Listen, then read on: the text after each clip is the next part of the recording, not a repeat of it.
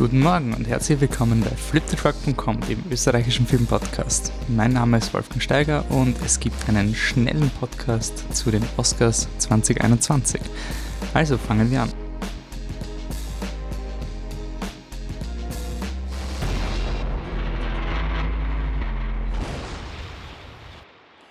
Ja, guten Morgen alle miteinander. Ich habe mir gedacht, es gibt noch ein kurzes ähm, Podcast-Segment, wo wir die, also wo ich die Oscar-GewinnerInnen durchgehe.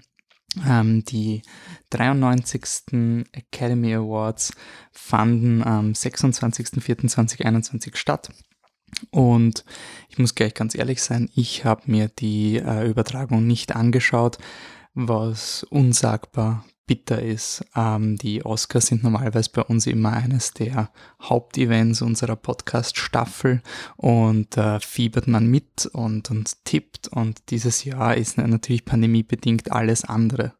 Ähm, besonders Wild ist es natürlich, wenn man von einem Jahr wie letztes Jahr kommt, wo Parasite gewonnen hat und man einfach so eine Energie ähm, gehabt hat, wenn man diese ähm, Veranstaltung live miterlebt hat. Es war dieses Jahr eben alles anders und bevor ich zu den GewinnerInnen komme, äh, muss ich schon noch ein bisschen so lamentieren, dass dieses Jahr einfach das Gartenbaukino gefehlt hat. Also das war wirklich, ich schaue seit, ähm, puh, ich weiß nicht seit wie vielen Jahren schon regelmäßig die, die Oscars im, im, in der Übertragung und eigentlich seit 2009 waren wir oder zumindest immer ein Teil des Teams immer im Gartenbaukino vor Ort in Wien, wo einfach eine ganze Crowd ist, wo man den ganzen Abend durchhält und ähm, das, das ist einfach so unglaublich cool und das, das hat einfach gefehlt und deswegen gibt es hier nochmal eine, eine mandatory, also eine verpflichtende Liebesbekundung ans Gartenbaukino.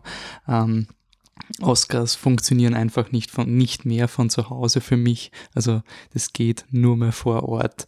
Ähm, das ist einfach, ähm, das ist so cool, was da jedes Jahr auf die Beine gestellt wird. Die Leute sind einfach leiwand und ähm, das macht eigentlich diesen Abend aus. Also es geht eigentlich viel mehr um diese gemeinsame Erfahrung. Ähm, das gemeinsam zu haben, weil, sagen wir uns ganz ehrlich, die Oscars sind also das ist wirklich wenig Leute interessiert und besonders wenn man dann nicht in der Lage ist, aus dem Haus zu gehen oder sowas und quasi das nur zu Hause schauen kann. Äh, die besten Chancen, die man hat, wären dann remote mit Freunden. Ähm, das, das gibt einem nicht dieses Kommunalgefühl wie eben die Tatsache, dass man in einem Raum sitzt, in einem Kinosaal wo sich, keine Ahnung, ein paar hundert Leute für diesen unter Anführungszeichen Schmarrn interessieren und äh, das, das ist das, was die Oscars eigentlich ausmacht und eben dieses gemeinsame mit irgendwelchen Leuten herumstehen und nörgeln, ob der Film das gewinnt und ähm, verdienen darf. So, lange Rede, kurzer Sinn. Sehr viel Liebe fürs Gartenbaukino. Wir vermissen euch unglaublich und ähm, ich hoffe, dass wir bald wieder in Kinos kommen können und dass die Oscarsaison 2022 im Gartenbaukino auch stattfindet. So, dann kommen wir kurz zu einem Resümee. Und es war eine dieser Oscar-Verleihungen, wo ich fast schon froh war, dass ich sie verschlafen habe, weil die Dinge, die, die ich positiv finde, sind eh passiert, so wie erwartet. Und die Überraschungen waren mittel, beziehungsweise, ähm, ja, weiß ich noch nicht, was ich davon halten soll. Aber die große Story ist natürlich Nomadland äh, gewinnt drei Oscars, nämlich besten Film, beste, Schaus äh, beste Regisseurin Chloe Zhao. Ähm, damit ist Chloe Zhao die zweite Frau, die einen Oscar gewinnt, nach Catherine Bigelow 2009. Und ähm, eigentlich überraschend ist ähm, Frances McDormand in der Hauptdarstellerin-Kategorie hat gewonnen für Nomadland. Äh, ist deswegen überraschend, weil eigentlich niemand hat was gegen Frances McDormands Performance. Und das Argument war immer so ein, ja, sie wäre der, wär der Favorit, wenn sie nicht den Oscar vor ein paar Jahren für Three Billboards Outside Ebbing, Missouri gewonnen hätte. Und ich finde es eigentlich cool, dass dass man einfach gesagt hat, ja, dann geben wir ihr halt den Oscar. Also das ist einfach für mich so ein, ja, fuck it, wenn sie offensichtlich die beste Performance war, ähm, dann scheiß drauf. Also bevor wir uns jetzt ausschnapsen, wen von den anderen vier wir wollen, ähm, gab es, äh, es war sicher eine der umstrittensten Kategorien und ähm, ist sicher extrem umkämpft gewesen. Also ich glaube nicht, dass es so ein klarer Sieg für McDormand, aber ich glaube, es ist ein Sieg, wo jeder sagt, ja natürlich, ich meine, die, die macht auch Nomadland. Also sie ist einer der Gründe, warum der Film so gut funktioniert. Ähm, die Diskussionen zum Nomadland könnt ihr übrigens nachhören in unserem letzten in unserem 176. Podcast. Könnt einfach auf unsere Website gehen und ähm, wir machen immer die Kapitel, also klickt einfach auf den Podcastbeitrag oder holt sie in eure Podcast-App. Wenn ihr auf der Website seid, könnt ihr einfach direkt zu den GewinnerInnen springen, dann könnt ihr euch Nomadland anhören und so weiter. Also wir schauen, dass wir das immer sehr äh, aufbereiten für euch, dass ihr euch dann auskennt. Äh, kommen wir zur zweiten Doppel-Oscar-Sieger. Wie gesagt, Francis McDormand hat ja schon einmal gewonnen. Ähm, Best Actor in a Leading Role ging halb überraschend an Anthony Hopkins, ähm, The Father. Ich sage halb überraschend, weil in unserem Podcast haben wir gesagt, na, das ist sicher Chadwick Boseman für Maraine's Black Bottom. Ähm, es hat so Rumoren gegeben, dass Anthony Hopkins es vielleicht doch schafft, für das ähm, Demenzdrama ähm, The Father äh, den Oscar doch zu gewinnen. Ich habe es ehrlich gesagt, ich habe den Film nicht gesehen. Ich bin davon ausgegangen, dass Chadwick Boseman einfach das Rennen macht. Ich habe ihn auch cool gefunden in Maraine's Black Bottom, auch wenn er, man könnte ihm unterstellen, er overacted, aber ich finde, also wurscht, andere Diskussion.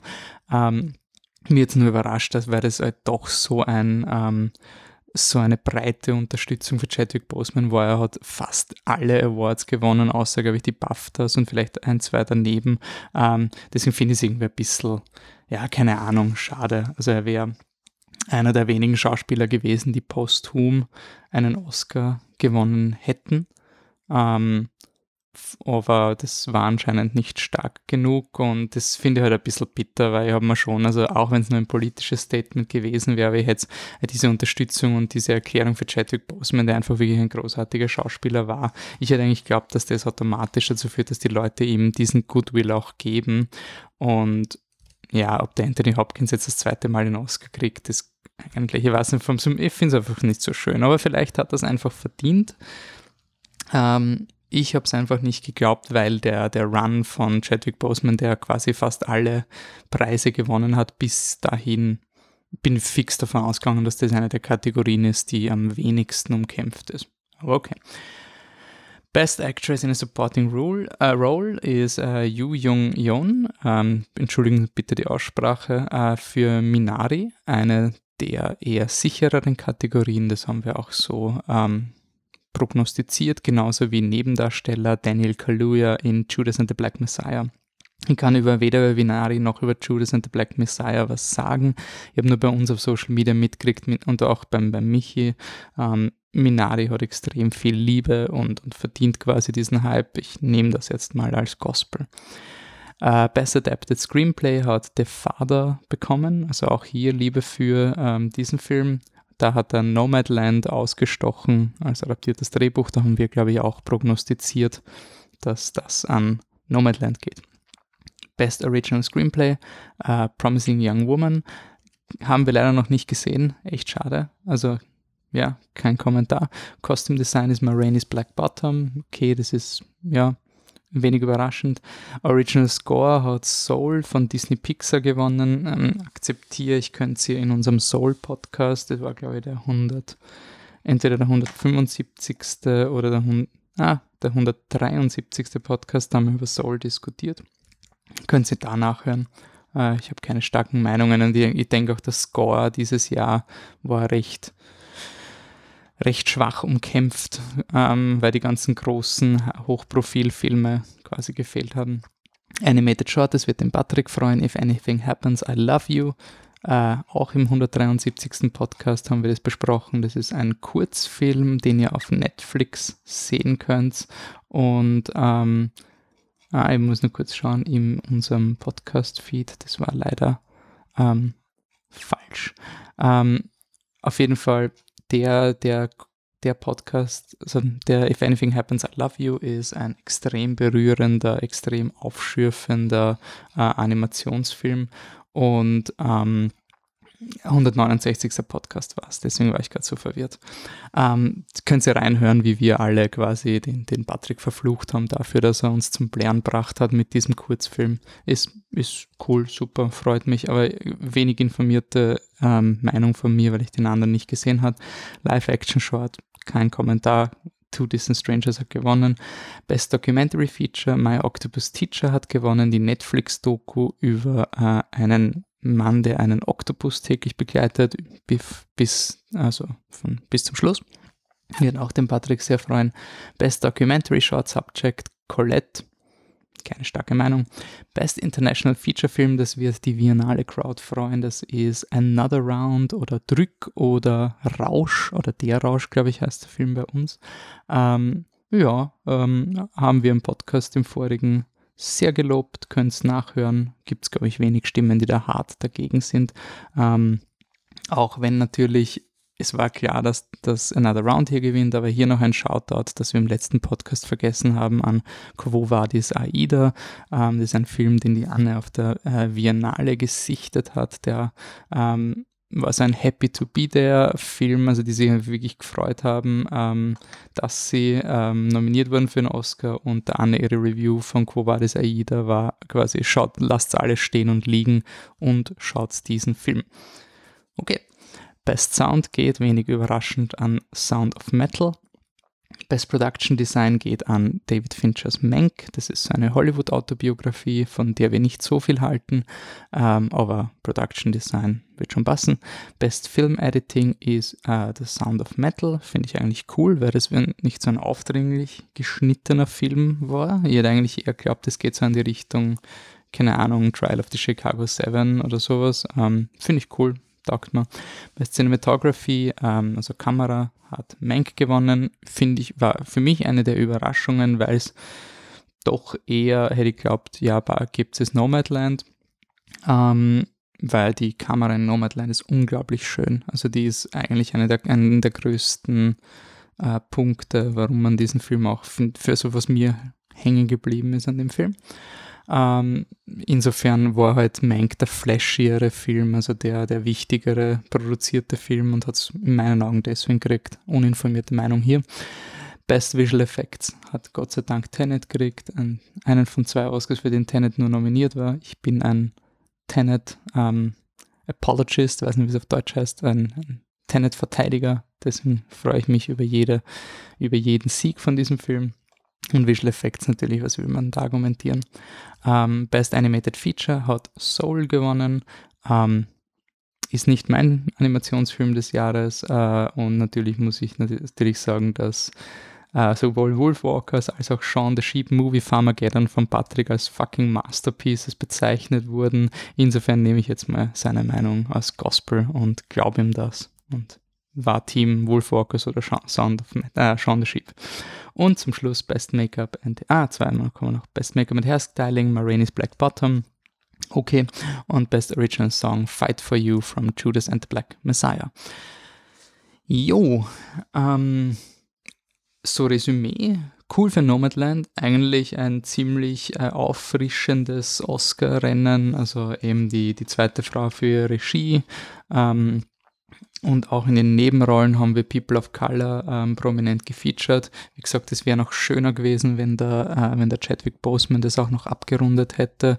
Und ähm, ansonsten ist halt schon ja, ein komisches Jahr. Also das muss man wirklich sagen. Also die, diese Oscarsaison reflektiert echt dieses Pandemiejahr und es ist einfach so eine Liste von äh, vielen Filmen, die wenig Leute wahrscheinlich gesehen haben, also noch weniger als normal.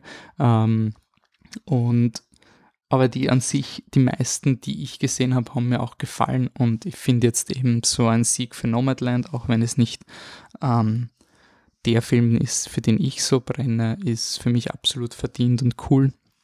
Ähm, also hier ist, hier ist nichts auszusetzen. Also Nomadland ist für mich eher so in diese Richtung, okay, mir, mich hat jetzt nicht entflammt, aber ich freue mich für die Anerkennung und ich freue mich über alle Leute, die da urviel rausholen aus dem Film. Good for you, more power to you.